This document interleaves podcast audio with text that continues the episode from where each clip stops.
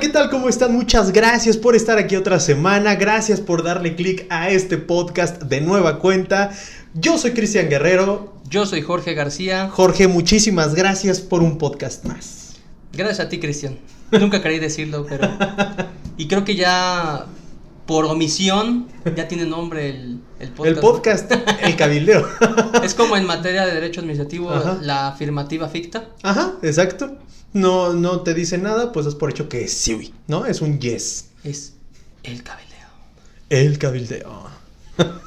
¿Quieren que grabe una introducción así como directamente desde Bosque de las Lomas?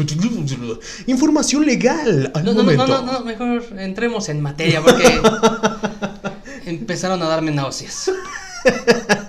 Pues bueno, hoy tenemos eh, bastantes cosas que exponerles a raíz de comentarios que hemos recibido en redes sociales. Ujú. Tienen curiosidad sobre eh, nuestra vida universitaria, nuestra vida como La carrera estudiantes, la carrera de derecho, la carrera de la búsqueda de la justicia. Es- La carrera de los guapos y las guapas. Exacto, de los dioses bajados del Olimpo.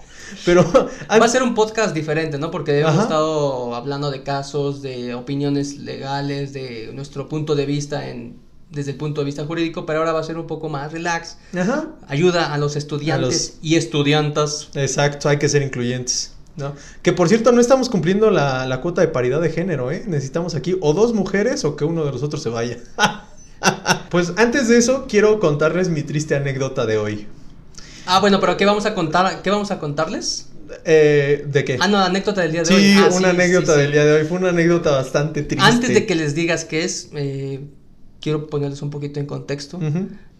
Cuando Cristian cuente esta anécdota, ustedes piensen en Cristian como un espartano, alguien así que, que no se deja, alguien que lucha por sus ideales, por lo que quiere. No sé, una mezcla entre Maximus, este, Don Quijote el de 300, y- ¿cómo se llamaba? Leónidas, Don Quijote y, Y- eh, el, y- el- el Undertaker de la WWE, algo así. Sí, O un, lentes. un fiero, ¿no? Sí, fiero de la democracia y de la justicia. Pues iba a ver cómo se desarrollaba una audiencia oral mercantil por primera vez. De desahogo de pruebas. De desahogo de pruebas. Iba a ver a Jorge en acción, o sea, ya en su máximo esplendor. Y pues nos, me citaste como a las 7 de la mañana en el tribunal. Eh, ¿no? Cristian, en realidad eran a las nueve y media de la mañana, que tú te levantes a las 11 todos los días es otra cosa. Y llegué 9.40. Son 10 minutos. Bueno, es que, contexto. Para Jorge 10 minutos es ya mejor ni vengas a trabajar. ¿Ok? Eh, es con lo que tengo que lidiar diario. Es que tarde es tarde. Un sí, minuto o una hora es tarde. Tarde es tarde. Bueno, total que eh, eh, estaba yo muy emocionado. Ya saben, llegas al, al juzgado y en los juzgados muy bonitos, estos que ya. Están bonitos los están- orales, sí. Los orales están Es un sumamente edificio corporativo muy Muy, bonito. muy bonito. Los baños están limpios. Sí, los ¿Entraste a los baños? Eh, No huelen a nada. A nada. Tú entraste tú. ¿Y los baños? Sí, entré al comedor. Sí, sí, sí. No, Cristiana. Una disculpa, perdón, pero voy a omitir eso. Pero bueno, total que llegamos y eh, sí te impone porque eh, llegas así como a sala de aeropuerto, ya que llegas a tu piso. Hay como pantallas donde te dicen eh, el nombre del actor o, y demandado, el número de expediente y la sala y la hora que te toca, ¿no? Así vienen todos ordenaditos en una pantalla. Tú pasas a tu sala y no, pues ya se imaginarán, yo estaba todo nervioso, estaba... Y, y eso que yo no iba a hacer nada. Que básicamente es como si fueras a- al cine, Sí. al béisbol, a ver cómo otras personas hacen lo suyo. yo iba de espectador y aún así estaba nervioso. Y Jorge ya estaba en modo bestia, en mo- en modo asesino. Sí, No me hables. Sí. No te me acerques. Sí, sí, sí, sí, sí. O sea, era así como de, oh, Jorge, bueno, cállate. Ok. Claro que no, no te dije cállate. Ya estaba en modo asesino. Eh, y entonces, eh, para esto íbamos... Es que algo que es bueno decirles y a lo mejor si en sus escuelas a los estudiantes y que nos escuchan tienen estas prácticas de simulación de juicios orales, si tienes como que entrar en, en un personaje, no es broma, Sí, o sea, no no, un personaje, pero sí tienes que prepararte a, bueno, ahorita ya voy, ya sea que sea actor o demandado, y tienes que ir concentrado en lo que vas a decir, lo que vas a hacer, lo que no vas a hacer, estudiado tu expediente, y sí tienes que ponerte en tu modalidad de que, bueno, vengo a ganar este juicio de esta manera o de esta otra manera y creértela, si no, pues... Sí, no. De hecho, un consejo, tip, Ajá. tip, para la primera vez que vayan a su audiencia, de la clase que sea, laboral, civil, mercantil, oral, de lo que sea, la primera vez, y si lo quieren seguir haciendo después, es muy bueno. Fíjense lo que se van a poner de vestimenta. Pónganse algo muy cómodo. Cómodo no me refiero de que va a hacer ejercicio, sino algo con lo que se sientan cómodos. Con lo que digas, me siento empoderado o empoderada. con lo que digas, me gusta cómo me veo, me veo bien, porque eso te da seguridad.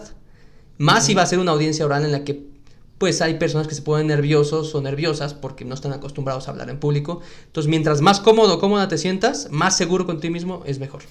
Que ese es un muy buen consejo. Ahora, las salas de juicios orales ya son lo más cercano a estos juicios que vemos en la televisión de, de La Estados ley Unidos. Ajá, porque ya están, ahí hagan de cuenta que entran a la sala y está una, unas banquitas pegadas a la entrada para que los espectadores se puedan sentar, una barda como de, de madera, que eso es la puerta para que puedas pasar ya a la sala del juicio, a la zona del juicio, los dos escritorios para defensa actor eh, el escritorio del secretario y el estrado del juez. Y atrás de él un escudo gigante que dice Estados Unidos mexicanos, Poder Judicial. No, o sea, es su- un teatro ahí. Y entonces ya te impone. La verdad es que ya te impone. Incluso pasó un juez antes de entrar a la sala. que no era nuestro juez que no de era otra nuestro sala. juez. pasó con su túnica y con su secretaria. Su túnica, pues, sí, no es túnica. Su toga, su toga. yo, yo, yo- yo de acá elevándolo a rango de emperador, ¿no? Pero pasó con su toga y pasó con su secretaria y nada más fue como buenos días. Se los juro que mi, mi reverencia casi mi frente toca el piso. O sea, te impone mucho ese, ese lugar. Y, y como dice Jorge, es, es entrarte en tu papel de abogado. Yo dije, va a ser un gran día. ¿Sabes? qué? Viste el horizonte y dijiste, hoy será un gran día para mí. Ajá, hoy va a ser un gran día para La verdad, a mí me gustan mucho las audiencias orales, ya sea en materia civil, mercantil, familiar, pues no es tanto la rama que yo ejerzo, porque es padre, por ejemplo, me gusta también hacer contratos, asambleas, dar asesorías, pero el ir a una audiencia oral te hace que te sientas más abogado o abogada. Porque incluso Y cuando... más cuando te va bien. Y Incluso cuando estudias o quieres estudiar derecho, es lo que te imaginas que vas a hacer. Estar frente a un juez en un estrado, estar con tu contraparte al lado y que te estén dando el uso de la voz para defender tu punto. Eso es lo que te imaginas cuando estudias derecho. Entonces digamos que los juicios orales, aunque dan mucho miedo, es como el sueño. La verdad. Bueno, yo ya estaba ahí. Entonces, ahora sí, modo espartano de Cristian. modo espartano, ¿no? Emperador. Y ¡Guardias! Y entonces llega el secretario, una persona poco agraciada. Y, ¿Cómo sabes si traía cubrebocas, Cristian? Ay, porque, o sea, en vez de gel, yo creo que dejaba que algún perro lo lamiera. Por eso Cristian le tenía gente. De hecho, Cristian le tiene miedo a todas las personas porque no hay a quien no se haya comido. bueno, total, que también sus... Imagínense esos licenciados que usan saco gris de la arrolladora y camisa verde limón. Con, con peinado relamido. Así era el secretario. Y total que me dijeron, a ver, este... o sea, pasamos, pasamos y ya cada quien se acomodó en su- Pasamos, en su lado. acomodamos y el, el secretario dijo, a ver, de una vez, o los corro yo o los corre el juez. No, pero, pero él hizo 1, 2, 3, 4, 27, 48. Sí. Los contó. Sí, los en- en contó. la- sobre- los que estaban atrás, los que estaban de público y los testigos y Sí, un pues, perito, sí, etcétera. Oigan, como que vienen a echar montón o que traen No, porra. No, no es lanzamiento, ¿qué hacen aquí? es que para, para darles un poquito de contexto, eran un buen de pruebas las que se iban a desahogar. Entonces había peritos, había testigos, estaban los abogados de la contraparte y también estaba un apoderado, ¿no? De El la- apoderado de la de la- contraparte. de la contraparte. Estaba aparentemente un notario que también. Ajá, un notario por ahí que tenemos la teoría de que era notario. Y aparte estaba Jorge y otras dos personas, que eran mi compañera Yasmin y yo. O sea, ya c- el COVID no existía en esa sala. De hecho, Cristian se había sentado en donde iba el juez. Exacto. Entonces, primer strike. Dice, ¿usted los corro yo o los corre, o los corre el juez? Nos paramos. No, no, pero no, no nada más se pararon. El secretario dijo: ¿Se esperan a que el juez les diga bye o de una vez se salen? Y literal, los que están en YouTube van a ver la reacción de Cristian. Los que están en Spotify, vayan a YouTube. El secretario es: Vamos a actuarla. ¿Tú los corren, se van o los corre el juez? Ok. eh, díganme, ¿ustedes se van o los corre el juez? Literal se paró insofactamente y se fue a la puerta, o sea, como la persona más valiente, ah, no, más espérense. guerrera. Pero me detuve. Me detuve por dos razones. Se me atoró el zapato. La primera, o sea, me abstuve de salirme. Primero porque dije, no, es mi derecho escuchar una audiencia pública. Y en Seguro se- dijiste eso, Cristian. y en segundo lugar me detuve porque sentí los ojos en la nuca de mi jefe diciéndonos, ¿por qué carajo te levantaste? y dicho y hecho, nos acercamos a Jorge y le dijimos, nos vamos, qué rápido se rinden. Fue como, Jorge, ¿pero qué hacemos? No sé, hagan lo que quieran. Y ya no nos dijo nada. Yo dije, no, si está en modo asesino. Y- Oye, si tú quieres ir a una audiencia porque tienes el interés, tienes ganas de ver cómo se desahoga y te dicen, no, sálgase, y, ah, pues, gracias. Hice el intento, no se hizo lo que se pudo. No, así quieres litigar, Cristian. Y total hasta que- que... no te saquen arrastrando. Hasta que le dije a Yasmín, bueno, entonces hasta que llegue el señor juez le pedimos permiso. Ok, va, perfecto. y ahora sí el secretario dice, con fundamento en el artículo tal, tal, tal del Código de Comercio damos este, inicio a esta audiencia. Por favor, pónganse de pie para recibir a su señoría tal, tal, tal. Entra el juez, nos ponemos de pie, nos sentamos y, eh, y así el juez, con fundamento en tal, tal, tal, tal, por iniciado, comienza la grabación. ¿Por qué hay tanta gente ahí atrás? Eh, secretario, ¿qué está pasando? Fue como, a su señoría, ellos, ellos, ellos, ellos, eh, testigos, eh, perito, y los demás son acompañantes. Y fue como... Ah, no, dijo, es, es testigo, es el, El- el perito, que no sé qué. Yo creo que son los acompañantes de la demandada. Sí, sí, sí, sí, sí. Y, pues ya total que el señor juez me ve a los ojos, y yo lo veo, me dice, por favor, por cuestiones de Susana distancia, retírense. No, pues yo me enojé, me enojé, Sí, sí, valentonado. Me levanté y me fui. Respiro y que agarro la puerta y que me salgo bien enojado. Y la soto. Te los juro que no me salió palabra enfrente del juez. O sea, Sí, su señoría. sí, sí, sí. ¿Quiere un cafecito? Pues, ¿Sabes qué es lo más patético? Que ya después de que nos fuimos sin oponer resistencia alguna, afuera nos dice el elevador, oigan, no pueden estar aquí, por favor, bajen a planta baja. Y dijimos, bueno, está bien. Y bajamos a planta baja. Ya que estábamos en planta baja, le empezó a decir a Yasmin, oye, hay que esperar a Jorge por si necesita algo. Y nos dice una chica, oigan, no pueden estar aquí, váyanse pegando aquí a la salida, ¿no? Y nos pegan a la Y salida. Cristian aferrándose a los juzgados. Sí, sí, sí. Dije a Yasmín, bueno, aquí, aquí esperamos a O sea, Jorge". a ver, ¿cómo funcionaba tu cerebro en ese momento? De, hay que esperarnos acá afuera del edificio de los tribunales. No, espérate, Espera, ocho pisos abajo, afuera, afuera. Por si Jorge necesita algo, seguro se va a salir de la audiencia, va a bajar ocho pisos, nos va a decir, oye, ¿me pasas mis apuntes? Ay, ¿Cómo, Cristian? Total, que la de la planta baja nos dice, bueno, espérenlo aquí en la- eh, eh, cerca de la salida. Nos ponemos y le digo a Yas, bueno, de aquí no nos movemos, Yasmín. y el de la salida, ¿qué están haciendo? "Eh, esperando a un abogado. Pero espérenlo aquí afuera, ¿no? Por Ahí en la favor". plaza de allí enfrente, ¿no? Y que nos sacan del juzgado. Del edificio. Sí. Total que fue una barredora. Nos sacó el juez, el del elevador, el de la planta baja y el de la salida. O sea, ni, ni derecho a entrar a los tribunales tuviste el día de hoy. No, no, no. La verdad es que estoy un poco decepcionado de mí mismo y quiero que lo sepa. Te, te sentías más valiente, con más temple, En TikTok. De TikTok nadie me saca. quién sabe. Pregúntale a. Mejor no digo quién. Eh, mejor no digas nombres. Pero sí, esa es mi anécdota de hoy. De cómo ¿Sabes qué iba a decir, verdad? no, no me opuse ante nadie. Y esa es mi anécdota de hoy, Jorge. Muy bien. Pero bueno, eh, hablando de patéticas cosas que le pasan a los estudiantes, queremos darles consejos, queremos darles algunas cosas que a nosotros nos han funcionado a lo largo de este tiempo. Pero yo creo que más que consejos, hay una pregunta muy interesante que tú me hiciste. ¿De qué te arrepientes? En la, En la- en- de la de haber estado, ajá, del tiempo que estuviste en la universidad, ¿de qué te arrepientes? Yo creo que eso nos podría dar un mayor parámetro de aprendizaje.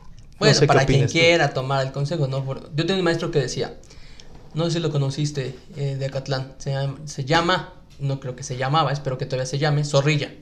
Ah, de sí. civil él daba nada más Sí, en la mañana. Sí, sí, sí. No, Él nos decía, yo nunca doy consejos. Nos dijo, el tonto no los va a aceptar y el inteligente no los necesita.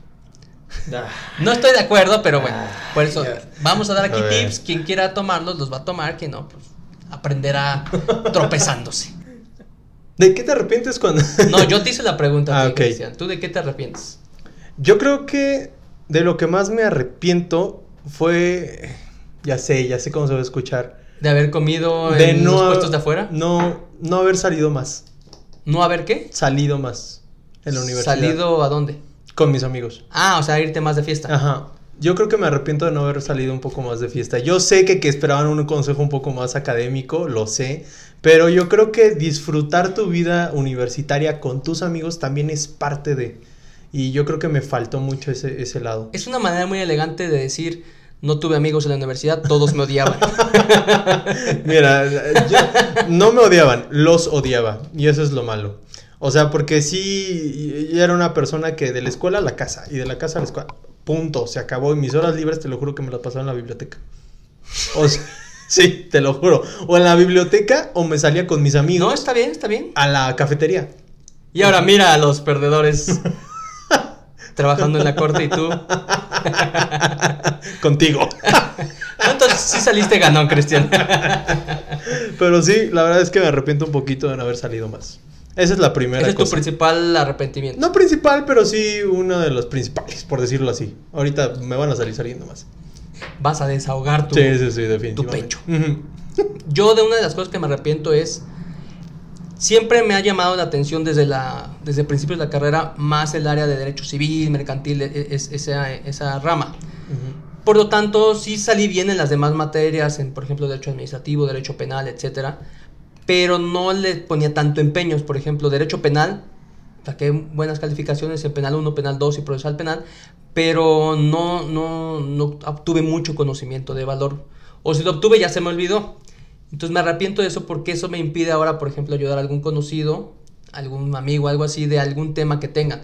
Oye, me detuvieron por esto o aquello. Entonces sé lo muy, muy básico, pero ir con un ministerio público o llevar un procedimiento no podría ayudarles.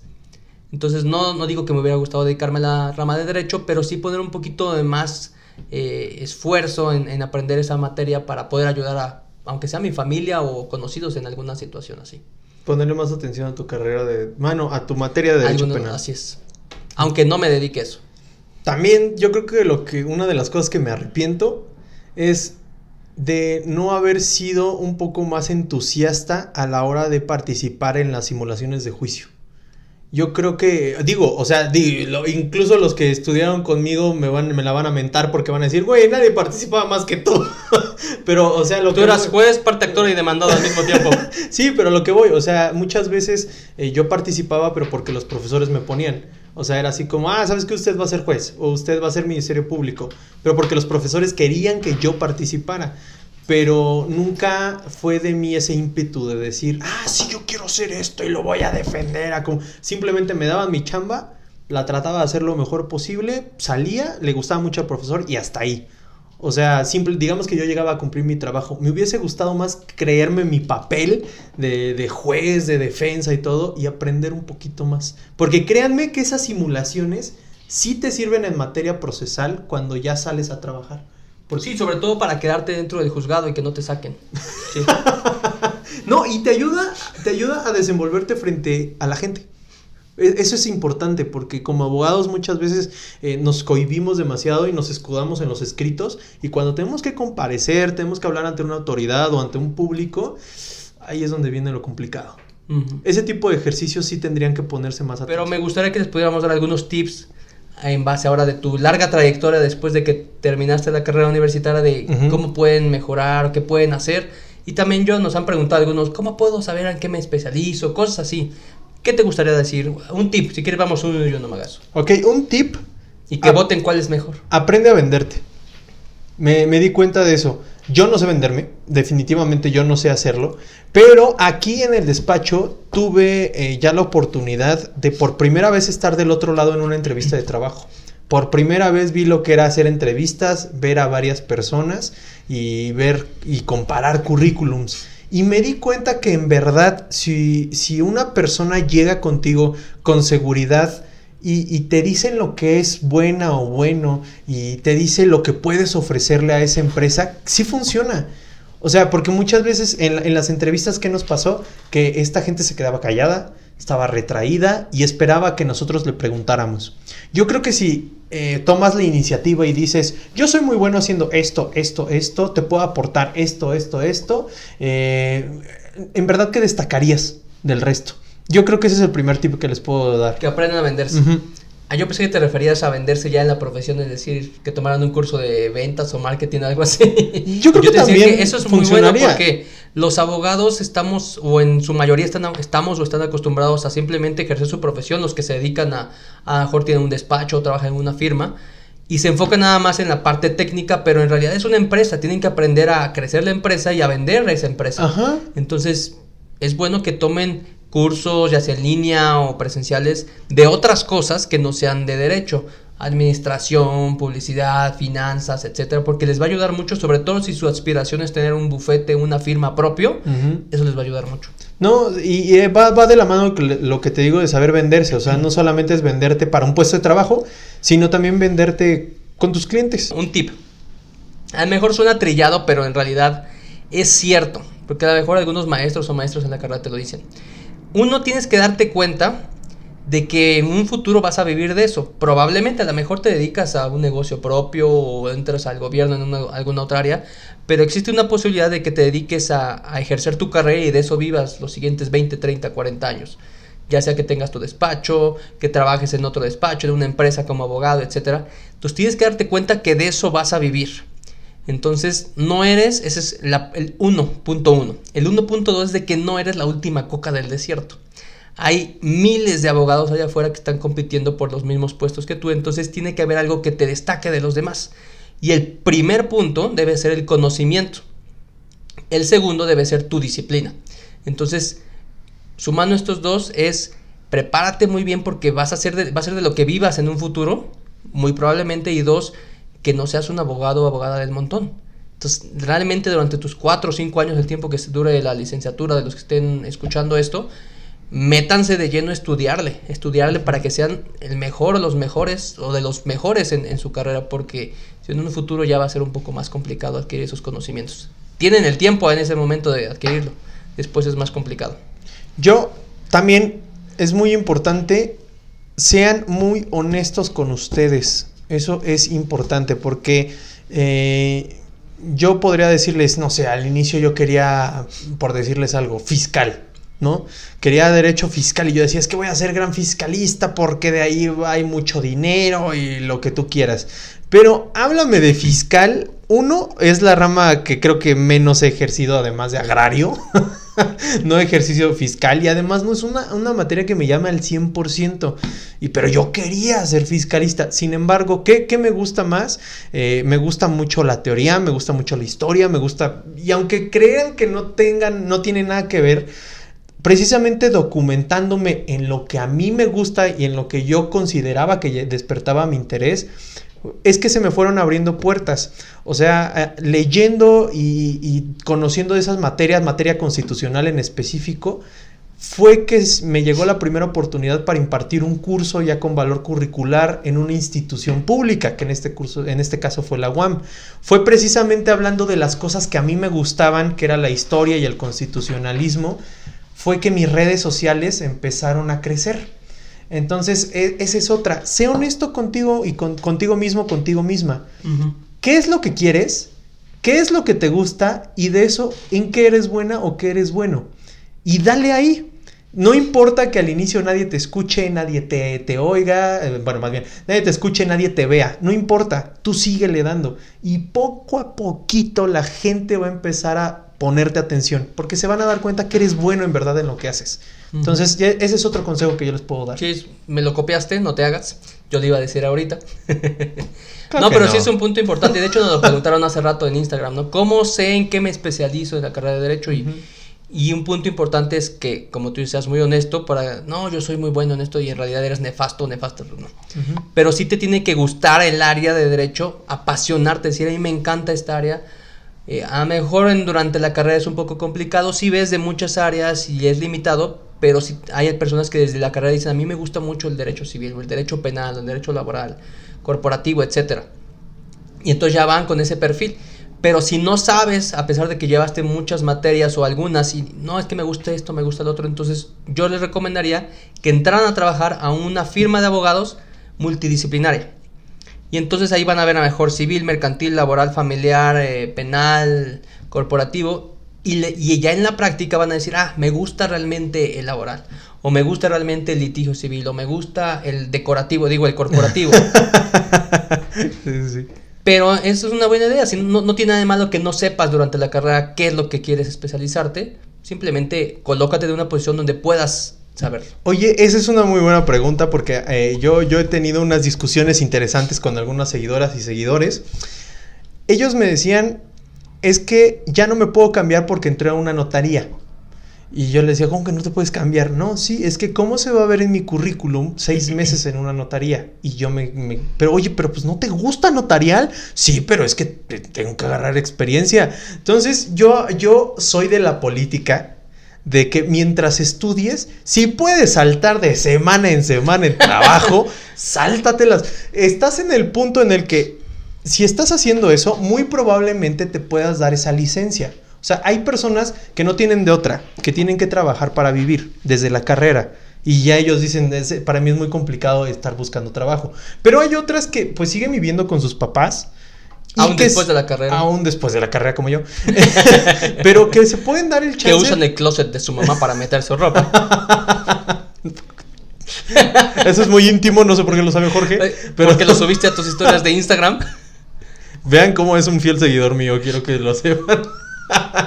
Pero bueno, eh, eh, a lo que voy, yo les decía, tú, tú descubre qué es lo tuyo. Yo, yo trabajé en notaría, trabajé en Ministerio Público, trabajé en civil, trabajé en administrativo, trabajé en la Ciudad de México, trabajé en sector privado. O sea, trabajé en mil lados. Y, y de todos les puedo decir que el litigio es lo que más me llama. El litigio es lo que neta a mí me hace cosquillas en el estómago. Y, y lo demás no. Pero fue hasta que pude ver un poquito de todo, ¿no? Y hay otros que dicen, no, es que mejor un trabajo para los cinco años y que agarres experiencia ahí. Yo, por una parte, estoy de acuerdo contigo y otra no. Ok, ajá. ¿Por qué no estoy de acuerdo contigo? Porque cuando tú llegas a pedir un trabajo y que dices no me gustaría entrar en este lugar, van a ver, ah, mira, estuve en este dos meses, en este un mes, en este cuatro meses, en este seis meses, y deja tú la experiencia que haya adquirido o no. Va a decir, es una persona inconstante. Por eso es que te recomiendan que no dures tan poquito tiempo y te cambies. Pero si tu caso es, oye, entré en la notaría y me di cuenta que no me gustó a los 3, 4 meses, quiero incursionar en otra cosa, hazlo, pero cuando te entrevistes, diles eso, sé muy transparente, oye, me cambié porque me di cuenta que no me gustaba el derecho notarial, quiero aprender esta otra. Por eso, si te vas a un despacho multidisciplinario, pues tienes la oportunidad de cambiarte de un área a otra, si es que te da la posibilidad, en vez de estar cambiando de, De trabajo, trabajo. en trabajo, en trabajo, en trabajo. Para que mejor cambia de materia dentro del mismo despacho. Yo solucioné eso de, para no estar partiendo ahí mi currículum, yo lo solucioné, no lo pongas. O sea, de todos modos la, ex- la experiencia no la tienes. Yo pensé que iba a decir creando alter egos. No, no, no lo pongas, no, la experiencia no la tienes. O sea, trabajando en cinco lugares, tu experiencia va a ser mínima para lo que sea que te necesiten en tu nuevo trabajo. Entonces, simplemente pon uno o dos trabajos que tengan que ver con la vacante a la que estás postulando. Ahora, un punto que sí es cierto cuando estás estudiando la carrera de Derecho y quieres entrar a un despacho o algún lugar de pasante, el punto principal en el que se fija no es qué, eh, qué tanta experiencia tiene, salvo que el, el- el perfil lo pida, ¿no? Un cierto número de experiencia, cierta cantidad de, de tiempo de experiencia, sino nos fijamos principalmente, ¿es alguien que le gusta estudiar? ¿Es alguien responsable? ¿Es alguien que quiere aprender? ¿Es alguien puntual? Esas son las características en que necesitas de alguien que puedes confiar. Ok. Si quiere aprender, ya, la trae- la- ya las trae ganar. Eh, bu- bu- bueno, escuchen, en, serio, escuchen a Jorge, tiene como 10 años haciendo entrevistas de trabajo, entonces creo que es muy importante. Que, que- que- de veras, eso, ¿en eso te fijas tú cuando ves la vacante de alguien? Así Depende que- de, de qué puesto sea. Ok, para, en este caso, pasante, abogado junior, pues, sería que para tenga eso. buena presentación, que es, eh, en base a las preguntas que le hago, que sea una persona honesta, que me dé cuenta que le gusta estudiar y que quiera aprender. Ok, ahora, déjenme les digo que hay de jefes a jefes. ¿eh? O sea, eh, Jorge eh, lo, lo encajono en un lugar muy especial como jefe, pero hay personas que solamente te van a querer simplemente como peón. O sea, uno más. No, no le va a importar tus aptitudes de estudio, cosas de ese estilo, y solo te quieren para, eh, no sé, ir a Presentar checar, la promoción. pre- presentar la promoción, checar juzgados y todo. Y no le va a importar si estudias o no, porque de todos modos esas no van a ser tus funciones. Ojo, cuando estés en un lugar así, salte de ahí. O sea, si necesitas. Cuéntaselo a quien más confianza le tengas. No, sí, o sea, cuando estés en un despacho en el que solo seas un número y que tengas funciones muy determinadas que podría hacer cualquier persona, salte de ahí. No vas a crecer ni a esas personas les interesa que crezcas. O sea, yo creo que sí tiene mucho que ver que encuentres un lugar en donde, uno, te sientas cómoda o cómodo y dos, tus jefes se preocupen porque en verdad crezcas y estén conscientes que creciendo tú, crece la empresa. Yo creo que, y, y yo creo que no quiero empezar de barbero en este, en este podcast, pero solo les voy a dar ese consejo. sí, es importante que vean ese tipo de cosas. Pero bueno, eh, yo creo que eh, dentro de lo que te puede o no te puede gustar, tiene mucho que ver cómo fueron tus maestros en la universidad, la neta. ¿No? Porque muchas veces dices, oye, es que me encanta penal, pero mis maestros fueron una basura. O sea, hijas, por Dios, tengo... Es que si tienes la oportunidad de escoger maestros, como en la mayoría de las escuelas públicas, por Ujú. ejemplo en UNAM, tú puedes escoger maestros. En algunas privadas me parece que no. Pero en la UNAM sí te dan, dan la oportunidad de, aquí está la lista de maestros, los horarios tú escoges, siempre y cuando Sí, hay espacio, sí. ¿no? ¿Qué hacía yo, por ejemplo, para escoger a mis maestros? en los primeros dos semestres, creo, una maestra nos dio Derecho Romano 1. Ujú. Y era muy buena onda esa maestra, entonces como que había mucha conexión con los alumnos. Entonces yo tuve la confianza, ella era coordinadora académica del área de derecho.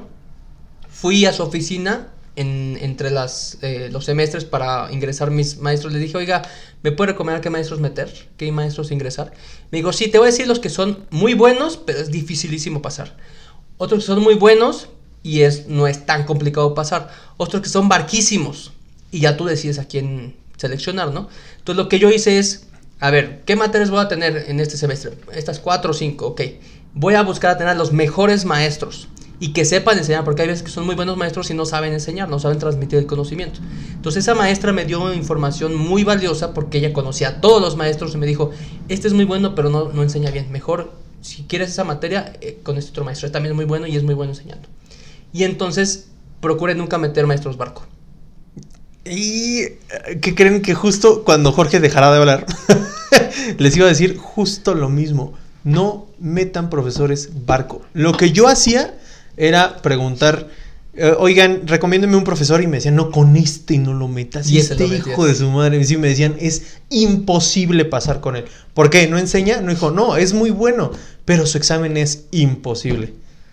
Ese metía. O sea, se los juro, yo tenía hasta un juego con mis amigos. Eh, los profesores que nos dijeran que están más complicados eran los que metíamos. Créanme que aprenden de una manera increíble. Y si salen mal, si salen con un 8, con un 7, con un 6, créanme que el conocimiento que se van a llevar de esa materia va a valer completamente la pena que un 10 de un profesor que nunca fue. Se los juro. Entonces, y eso sí, ¿eh? Si van a hacer eso, aplíquense. Y yo, aunque me dijeran que estaba imposible, yo creo que de primer semestre a séptimo mi promedio era de 9.8. Sí, sí, sí, o sea, todos me la pellizcaron. Ya después entré a trabajar. Tan finísimo, Magazo, tan finísimo siempre. Ya después entré a trabajar, nunca llegaba a mis primeras horas y... Ni al trabajo. mi y mi promedio decayó. Creo que terminé con 9 de promedio de la universidad. ¿Saliste con mejor promedio que yo? Ay, no sé cómo contestar eso. Yo salí creo que con promedio de 8.6. Creo que 8.6. Chin, ok. Ocho, este, siete, no, si así. quieres lo cortamos y que eh, salí con promedio de 7.5. no puedo, no puedo salir con un promedio mayor que tú, Jorge, no. ¿Sabes más que yo? No. Definitivamente no. Me aventajas como por 45 años de experiencia. Nada. No. Pero bueno, sí, eh, eh, incluso ¿tienes alguna anécdota con un profesor? ¿Con un profesor? Ajá. Sí, pero no positiva. Yo tampoco tengo una positiva. sí, sí. Ay, les voy a contar. O sea, aparte de que daban buenas clases, pero no así algo que, que sea. eh, que merezca ser contado. No, yo, yo tengo dos, pero a ver. Un tip. A lo mejor suena trillado, pero en realidad es cierto. Porque a lo mejor algunos maestros o maestros en la carrera te lo dicen. Uno tienes que darte cuenta de que en un futuro vas a vivir de eso. Probablemente a lo mejor te dedicas a un negocio propio o entras al gobierno en alguna otra área, pero existe una posibilidad de que te dediques a, ejercer tu carrera y de eso vivas los siguientes 20, 30, 40 años. Ya sea que tengas tu despacho, que trabajes en otro despacho, en una empresa como abogado, etc. Entonces tienes que darte cuenta que de eso vas a vivir. Entonces, no eres, ese es la, el 1.1. El 1.2 es de que no eres la última coca del desierto. Hay miles de abogados allá afuera que están compitiendo por los mismos puestos que tú, entonces tiene que haber algo que te destaque de los demás. Y el primer punto debe ser el conocimiento. El segundo debe ser tu disciplina. Entonces, sumando estos dos es prepárate muy bien porque vas a ser va a ser de lo que vivas en un futuro, muy probablemente, y dos, que no seas un abogado o abogada del montón. Entonces, realmente durante tus cuatro o cinco años, el tiempo que dure la licenciatura, de los que estén escuchando esto, métanse de lleno a estudiarle, estudiarle para que sean el mejor los mejores o de los mejores en, su carrera, porque si en un futuro ya va a ser un poco más complicado adquirir esos conocimientos. Tienen el tiempo en ese momento de adquirirlo, después es más complicado. Yo también es muy importante, sean muy honestos con ustedes, eso es importante porque...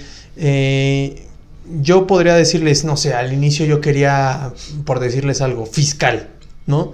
Quería derecho fiscal y yo decía, es que voy a ser gran fiscalista porque de ahí hay mucho dinero y lo que tú quieras. Pero háblame de fiscal. Uno es la rama que creo que menos he ejercido, además de agrario. no ejercicio fiscal y además no es una, materia que me llame al 100%. Y, pero yo quería ser fiscalista. Sin embargo, ¿qué, me gusta más? Eh, me gusta mucho la teoría, me gusta mucho la historia, me gusta... Y aunque crean que no tengan, no tiene nada que ver precisamente documentándome en lo que a mí me gusta y en lo que yo consideraba que despertaba mi interés, es que se me fueron abriendo puertas. O sea, eh, leyendo y, conociendo esas materias, materia constitucional en específico, fue que me llegó la primera oportunidad para impartir un curso ya con valor curricular en una institución pública, que en este curso, en este caso fue la UAM. Fue precisamente hablando de las cosas que a mí me gustaban, que era la historia y el constitucionalismo, fue que mis redes sociales empezaron a crecer. Entonces, e, esa es otra. Sé honesto contigo y contigo mismo, contigo misma. ¿Qué es lo que quieres? ¿Qué es lo que te gusta? Y de eso, ¿en qué eres buena o qué eres bueno? Y dale ahí. No importa que al inicio nadie te escuche, nadie te, te oiga, eh, bueno, más bien, nadie te escuche, nadie te vea, no importa, tú síguele dando. Y poco a poquito la gente va a empezar a ponerte atención, porque se van a dar cuenta que eres bueno en verdad en lo que haces. Entonces, ese es otro consejo que yo les puedo dar. Sí, me lo copiaste, no te hagas. Yo le iba a decir ahorita. no, pero sí es un punto importante. De hecho, nos lo preguntaron hace rato en Instagram, ¿no? ¿Cómo sé en qué me especializo en la carrera de Derecho? Y, y un punto importante es que, como tú seas muy honesto para, no, yo soy muy bueno en esto y en realidad eres nefasto, nefasto, no. Pero sí te tiene que gustar el área de Derecho, apasionarte, decir, a mí me encanta esta área eh, a lo mejor en, durante la carrera es un poco complicado, si ves de muchas áreas y es limitado, pero si hay personas que desde la carrera dicen, a mí me gusta mucho el derecho civil, el derecho penal, el derecho laboral, corporativo, etc. Y entonces ya van con ese perfil. Pero si no sabes, a pesar de que llevaste muchas materias o algunas, y no es que me gusta esto, me gusta el otro, entonces yo les recomendaría que entraran a trabajar a una firma de abogados multidisciplinaria. Y entonces ahí van a ver a mejor civil, mercantil, laboral, familiar, eh, penal, corporativo. Y, ya en la práctica van a decir, ah, me gusta realmente el laboral. O me gusta realmente el litigio civil. O me gusta el decorativo, digo, el corporativo. Pero eso es una buena idea. Si no, no tiene nada de malo que no sepas durante la carrera qué es lo que quieres especializarte. Simplemente colócate en una posición donde puedas Oye, esa es una muy buena pregunta porque eh, yo, yo he tenido unas discusiones interesantes con algunas seguidoras y seguidores. Ellos me decían, es que ya no me puedo cambiar porque entré a una notaría. Y yo les decía, ¿cómo que no te puedes cambiar? No, sí, es que ¿cómo se va a ver en mi currículum seis meses en una notaría? Y yo me, me, Pero oye, pero pues ¿no te gusta notarial? Sí, pero es que tengo que agarrar experiencia. Entonces yo, yo soy de la política de que mientras estudies, si puedes saltar de semana en semana en trabajo, sáltatelas. Estás en el punto en el que si estás haciendo eso, muy probablemente te puedas dar esa licencia. O sea, hay personas que no tienen de otra, que tienen que trabajar para vivir desde la carrera. Y ya ellos dicen, "Es- para mí es muy complicado estar buscando trabajo. Pero hay otras que pues siguen viviendo con sus papás. Aún después de la carrera. Aún después de la carrera como yo. Pero que se pueden dar el chance. Que usan el closet de su mamá para meter su ropa. Eso es muy íntimo, no sé por qué lo sabe Jorge. Eh, Pero Porque lo subiste a tus historias de Instagram. Vean cómo es un fiel seguidor mío, quiero que lo sepan. Pero bueno, eh, eh, a lo que voy, yo les decía, tú, tú descubre qué es lo tuyo. Yo, yo trabajé en notaría, trabajé en el Ministerio Público, trabajé en civil, trabajé en administrativo, trabajé en la Ciudad de México, trabajé en sector privado. O sea, trabajé en mil lados. Y, y de todo les puedo decir que el litigio es lo que más me llama. El litigio es lo que neta a mí me hace cosquillas en el estómago. Y, y lo demás no. Pero fue hasta que pude ver un poquito de todo, ¿no? Y hay otros que dicen, no, es que mejor un trabajo para los cinco años y que agarres experiencia ahí. Yo, por una parte, estoy de acuerdo contigo y otra no. Ok, ajá. ¿Por qué no estoy de acuerdo contigo? Porque cuando tú llegas a pedir un trabajo y que dices no me gustaría entrar en este lugar, van a ver, ah, mira, estuve en este dos meses, en este un mes, en este cuatro meses, en este seis meses, y deja tú la experiencia que haya adquirido o no. Va a decir, es una persona inconstante. Por eso es que te recomiendan que no dures tan poquito tiempo y te cambies. Pero si tu caso es, oye, entré en la notaría y me di cuenta que no me gustó a los 3, 4 meses, quiero incursionar en otra cosa, hazlo, pero cuando te entrevistes, diles eso, sé muy transparente, oye, me cambié porque me di cuenta que no me gustaba el derecho notarial, quiero aprender esta otra. Por eso, si te vas a un despacho multidisciplinario, pues tienes la oportunidad de cambiarte de un área a otra, si es que te la posibilidad, en vez de estar cambiando de, De trabajo, trabajo. en trabajo, en trabajo, en trabajo. Para que mejor cambia de materia dentro del mismo despacho. Yo solucioné eso de, para no estar partiendo ahí mi currículum, yo lo solucioné, no lo pongas. O sea, de todos modos la, ex- la experiencia no la tienes. Yo pensé que iba a decir creando alter egos. No, no, no lo pongas, no, la experiencia no la tienes. O sea, trabajando en cinco lugares, tu experiencia va a ser mínima para lo que sea que te necesiten en tu nuevo trabajo. Entonces, simplemente pon uno o dos trabajos que tengan que ver con la vacante a la que estás postulando. Ahora, un punto que sí es cierto, cuando estás estudiando la carrera de Derecho y quieres entrar a un despacho o algún lugar de pasante, el punto principal en el que se fija no es qué, eh, qué tanta experiencia tiene, salvo que el, el- el perfil lo pida, ¿no? Un cierto número de experiencia, cierta cantidad de, de tiempo de experiencia, sino nos fijamos principalmente, ¿es alguien que le gusta estudiar? ¿Es alguien responsable? ¿Es alguien que quiere aprender? ¿Es alguien puntual? Esas son las características en que necesitas de alguien que puedes confiar. Ok. Si quiere aprender, ya, la trae- ya las trae ganar. Eh, bu- bu- bueno, escuchen, en serio, escuchen a Jorge, tiene como 10 años haciendo entrevistas de trabajo, entonces creo que es muy importante. Que, que- que- de veras, eso, ¿en eso te fijas tú cuando ves la vacante de alguien? Así Depende que- de, de qué puesto sea. Ok, para, en este caso, pasante, abogado junior, pues, sería que para tenga eso. buena presentación, que es, eh, en base a las preguntas que le hago, que sea una persona honesta, que me dé cuenta que le gusta estudiar y que quiera aprender. Ok, ahora, déjenme les digo que hay de jefes a jefes. ¿eh? O sea, eh, Jorge es, lo, lo encajono en un lugar muy especial como jefe, pero hay personas que solamente te van a querer simplemente como peón. O sea, uno más, no, no le va a importar tus aptitudes de estudio, cosas de ese estilo, y solo te quieren para, eh, no sé, ir a Presentar checar la promoción. pre- presentar la promoción, checar juzgados y todo, y no le va a importar si estudias o no, porque de todos modos esas no van a ser tus funciones. Ojo, cuando estés en un lugar así, salte de ahí. O sea, si necesitas... Cuéntaselo a quien más confianza le tengas. No, sí, o sea, cuando estés en un despacho en el que solo seas un número y que tengas funciones muy determinadas que podría hacer cualquier persona, salte de ahí. No vas a crecer ni a esas personas les interesa que crezcas. O sea, yo creo que sí tiene mucho que ver que encuentres un lugar en donde, uno, te sientas cómoda o cómodo y dos, tus jefes se preocupen porque en verdad crezcas y estén conscientes que creciendo tú, crece la empresa. Yo creo que, y, y yo creo que no quiero empezar de barbero en este, en este podcast, pero solo les voy a dar ese consejo. sí, es importante que vean ese tipo de cosas. Pero bueno, eh, yo creo que eh, dentro de lo que te puede o no te puede gustar, tiene mucho que ver cómo fueron tus maestros en la universidad, la neta.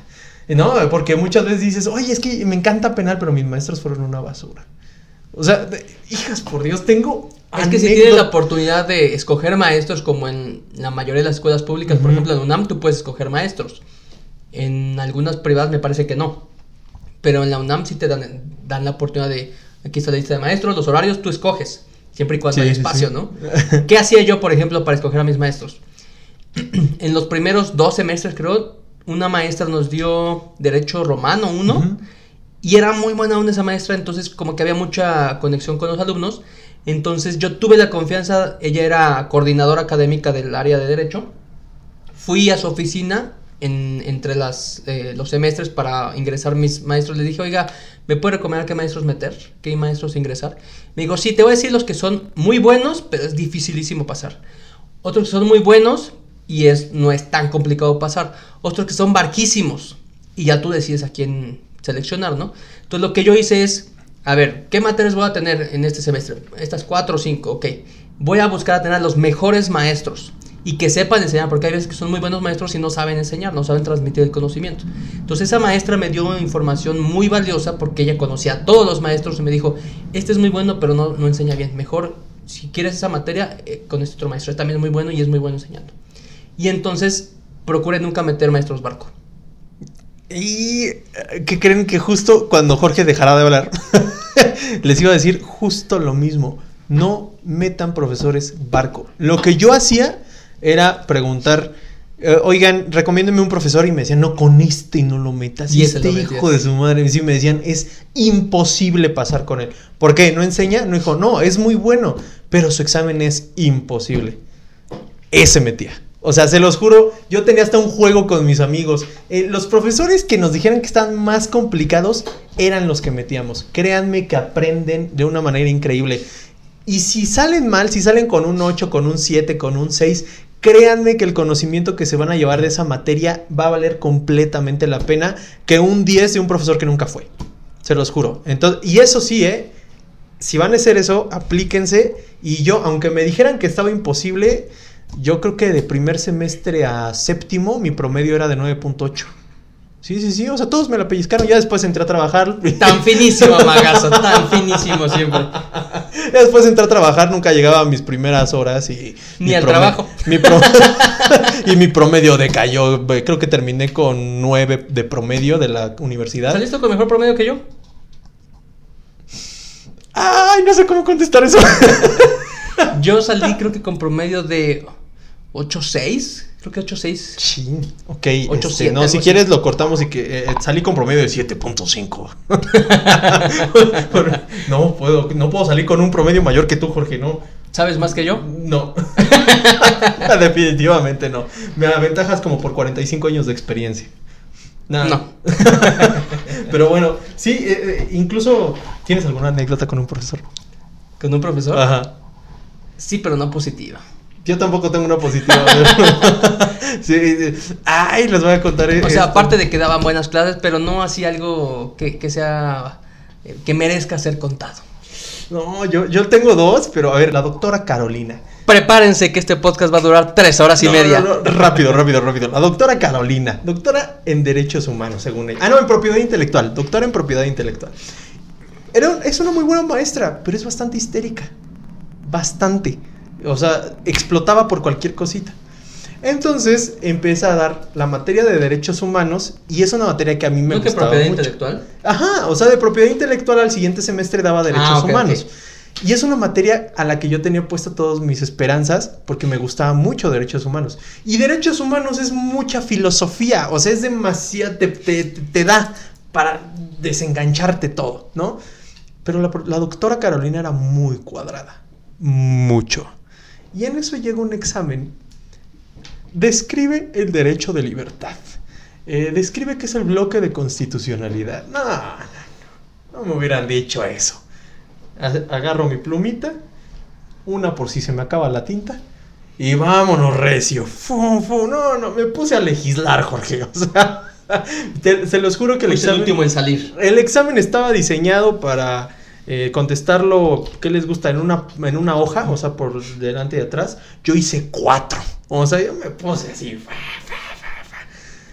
Cuando llegan las calificaciones, todos 9, 10, 8, 9, 10. Y tú dijiste, no, entonces yo voy a sacar 10, seguro. Que me dan el examen, 4. Uno por cada hoja. Yo, ¿qué? Uno por cada ojo. Y yo, ¿qué? ¿Cómo que cuatro? Y fui con y, em- y empiezan, bueno, vamos a tener revisión de examen. Este, cualquier cosa que ustedes tengan duda, acérquense conmigo, por favor. Y empieza a poner las preguntas, las respuestas. Todas las tuve bien. Todas. Sin ¿Cómo excepción. entendió tu letra? No, mi, mi letra es muy bonita. Y, ento- y entonces llego con la profesora y le digo, profesora, creo que ha habido un pequeño error. este. Tu risa Todo nerviosa. bien. creo que hubo un error, profesora. Sí, creo que al 4 le faltó un 0 a la derecha. Disculpe, creo que su grasa no la deja ver bien. creo que eh, aquí está mi examen. No, es que no me contestaste. Y que le subrayo, aquí está la pregunta. Ah, ok. Fum, me la palomea. Le digo, ok, mire, en la siguiente, aquí está la respuesta. Ah, ok. Fum, me la palomea. Le digo, ¿Mire mire, la leyó? No, y me dice, le digo, mira, en la siguiente. A ver, no, no, no, guerrero, guerrero, a ver. Esto no es para yo estar checando sus exámenes. Lo que sacaste, sacaste. Y le digo, a ver, profesora, es una revisión de examen. es para ¿Mis revisar el humanos examen. me dice, no, es que yo no tengo tiempo para estar leyendo tu examen. Ah, chinga, pero pensé que era la profesora. O sea, yo pensé que para eso era el examen. Y entonces me dijo, no, es que yo no tengo tiempo para estar leyendo tu examen. Y si no te gusta la calificación, entonces verla a pelar. Y yo, sí, profesora, no se ponga así. Me dijo, no, no, no, es que no es que me ponga, es que me traes este examen. Y que me lo avienta. Me dice, ¿me traes este examen? Yo no lo voy a leer. Le digo, profesora, no tengo el afán ni la intención de decir que es su trabajo, pero con todo respeto es su trabajo. ¿Le dijiste así? Sí. Y me dijo, no, con patanes como tú yo no quiero tratar. Vete de aquí, eres un patán. Y le dije, no, me calenté. Y así le dije, profesora, me voy a ir con mi seis, que me acaba de rectificar, pero en su vida me vuelva a decir patán, porque no lo soy. Cálmate, te lo juro, no manches, todos, o sea, te lo juro, estaba, era revisión de examen, o sea, Y todos, todo el "Uh". salón, así, güey, el salón, yo así, no, no, no, ya, no te digo patán, pero ya vete, vete, vete, vete, no te quiero ver, no te quiero ver. Y me dijo, ya, nos vemos en el final. Le dije, no, nos vemos en el final, profesora. Me No, va a exentar o se va a arrepentir. No, le dije, no, nos vemos en el final, profesora, nos vemos en el extraordinario. Y me fui, o sea, yo solito me mandé extraordinario. Y así. ¿Y te fuiste extraordinario? Sí. Ah, ¿y cuánto? pasé con nueve. Ah, pues que ahí lo califica alguien más, creo, sí, ¿no? ahí lo califica alguien más, lo pasé con nueve. Pero sí, esa, esa es la primera anécdota, la siguiente es Oye. parecida, pero... Ahorita que contabas eso, ¿y qué pasó hoy con el juez? es la primera vez que me tocaba con un juez. Pero sí, sí, ese fue el cómo me autoenvié extraordinario, porque no, era una profesora muy cuadrada para la materia que era. Violentó tus derechos humanos. Sí, de hecho, en el pasillo, yo lo seguía saludando y ella se agachaba. Le decía, profesora, buenas tardes, buenas tardes. Sí, sí, sí, sí. Esa es mi anécdota. Muy bien. Yo, por último, nada más quiero darles un último consejo. Ok. Y lamentablemente no dan esta materia, o si la dan, la dan así muy de pasadita en, en- en la licenciatura. Y es, a, a veces le ponen de nombre como ética y cosas así. Aprendan a ser honestos. No Sí. sean tranzas desde, Sí. desde que estudian la carrera. Sí, sí, sí. Sí, en esta, en esta profesión se da mucho que hay abogadas y abogados que están acostumbrados a hacer las cosas por la fácil, por la chueca, dando dinero, bla, bla. Como hemos contado anécdotas que se van al otro lado del cliente, etcétera. Y es, es simplemente por la fácil para ganar dinero fácil. Entonces, si aprendes desde la carrera, es más, si desde tu casa aprendes eso, a ser honesto y trabajador y a que no tienes que estar haciendo trampa, te va a ir bien. Obviamente es trabajarle, estarle talacheando, como decimos, ¿no? Pero aprendan a ser honestos. Incluso cuando eres honesto, tu tipo de clientes cambia. Porque cuando eres una persona que atrae eh, por su manera de trabajar ciertos asuntos, créanme que se te hace la vida pesada, se te hace la vida complicada. Pero cuando eres una persona que trabaja de una manera honesta, parece mentira, pero tus clientes se ven reflejados y van a tener una manera más tranquila de vivir si son honestos desde la carrera. Pero hay, ya... hay algo que mm, también un profesor nos decía, de nuevo Zorrilla, es una frase que nunca se me ha olvidado y, y me gusta mucho. Decía, nosotros los abogados, ¿qué creen que vendemos? Eh, ¿Almas? No. Decía, los abogados vendemos ideas. La gente viene con un problema, oye, tengo esta situación, y tú les vas a decir cómo lo vas a solucionar. Para eso se requiere una capacidad de estar pensando, razonando, y le dices, esta es la idea, se va a hacer de esta manera. Y obviamente lo planteas jurídicamente hablando, ¿no? Entonces piénsenlo así como su carrera, ustedes crean, diseñan ideas y venden eso. para crearla, para diseñarla, se requiere estar estudiando, pensando, pensando. Y por último, nada más les recuerdo estos 10 puntos del decálogo del abogado. Primer punto. Estudia. El derecho se transforma constantemente. Si no sigues sus pasos, serás cada día un poco menos abogado. Punto número dos. Piensa. El derecho se aprende estudiando, pero se ejerce pensando. 3. Trabaja. La abogacía es, la, es una ardua fatiga, puesta al servicio de las causas justas. Número 4. Así como la mamá. Lucha. Perdón, lucha. Tu deber es luchar por el derecho. Pero ojo, el día que te encuentres en un conflicto entre el derecho y la justicia, siempre lucha por la justicia. 5. Sé leal. Leal con tu cliente. Es lo que hablamos ahorita. Sé con, ten escrúpulos, ten, ten ética. Sé leal. Leal con tu cliente, al que no debes abandonar hasta que comprendas que es indigno de ti. Leal para con el adversario, aun cuando él sea desleal contigo. Leal para con el juez, que ignora los hechos y debe confiar en lo que tú dices. Y que en cuanto al derecho, alguna que otra vez debe confiar en el que tú le invocas. Número 6. Tolera. Tolera la verdad ajena, o sea, aguanta las estupideces que tu contraparte dice, en la misma medida en la que quieres que sea tolerada la tuya. Es decir, nosotros los abogados por eso no nos agarramos a trancazos, bueno, muchos de nosotros no. Ay, tengo una anécdota de una vez que se agarraron a trancazos al lado de mí. wow. No, nosotros tenemos que ser tolerantes con los demás porque vamos a debatirlo con argumentos, ¿saben? Entonces, sean tolerantes. 7. Ten paciencia. En el derecho, el tiempo se venga de las cosas que se hacen sin su colaboración. Número 8. Ten fe. Ten fe en el derecho como el mejor instrumento para la convivencia humana. Ten fe en la justicia como sentido normal del como destino normal del derecho. Esa es otra. La finalidad última del derecho es la justicia, según esto. Jorge a veces se le olvida, ¿no? en la paz también. Bueno, ten fe en la paz como sustitutivo bondadoso de la justicia. Y por último, ten fe en la libertad, sin la cual no hay derecho, ni justicia, ni paz. 9. Olvida. Olvida lo pasado. Ya no te acuerdes de aquel ayer. La abogacía es una lucha de pasiones. Ajá. A la madre, ¿no? Si en cada batalla En fueras mi, en mi pueblo le llaman diferente. A la lucha de pasiones le llaman distinto. Si en cada batalla fueras cargando tu alma de rencor, llegan- llegará un día en el que la vida será imposible para ti. Concluido el combate, olvida tan pronto tu victoria como tu derrota. Es decir, no sean como Jorge que se le anda ahí pavoneando de todas sus Ay, sí, cómo que- Tú eres el que todos los días. Jorge, ¿me cuentas una historia? Ándale, cuéntame una anécdota. pues, para, para efectos del podcast, o sea. Pero bueno, 10 y por último, ama tu profesión. Eh, eh, pero en serio, eh, este amor es como amor-odio, es como un matrimonio. Va a haber días en los que te va a dar asco, no lo vas a querer tocar, pero va a haber otros ¿Tú días. te has casado? Pero va a haber otros en los que por- te vas a dar cuenta que es lo mejor de tu vida. Pero bueno, 10 ama tu profesión. Trata de considerar la abogacía de tal manera que el día que tu hijo te pida un consejo para su destino, consideres un honor para ti proponerle que sea abogado.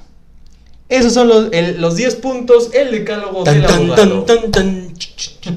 Pues bueno, muchísimas gracias por escucharnos esta semana más. Este podcast definitivamente fue encaminado para ayudarles un poquito más a las personas que quieren estudiar derecho o que ya están estudiando derecho. Jorge, gracias por este podcast. No, nada más quería también agradecerles a que han estado, a los que nos escuchan y nos siguen, han estado subiendo las oídas y las vistas. Muchas gracias. Muchas gracias, nos vemos la siguiente semana. Yo soy Cristian Guerrero. Yo soy Jorge García. Bye.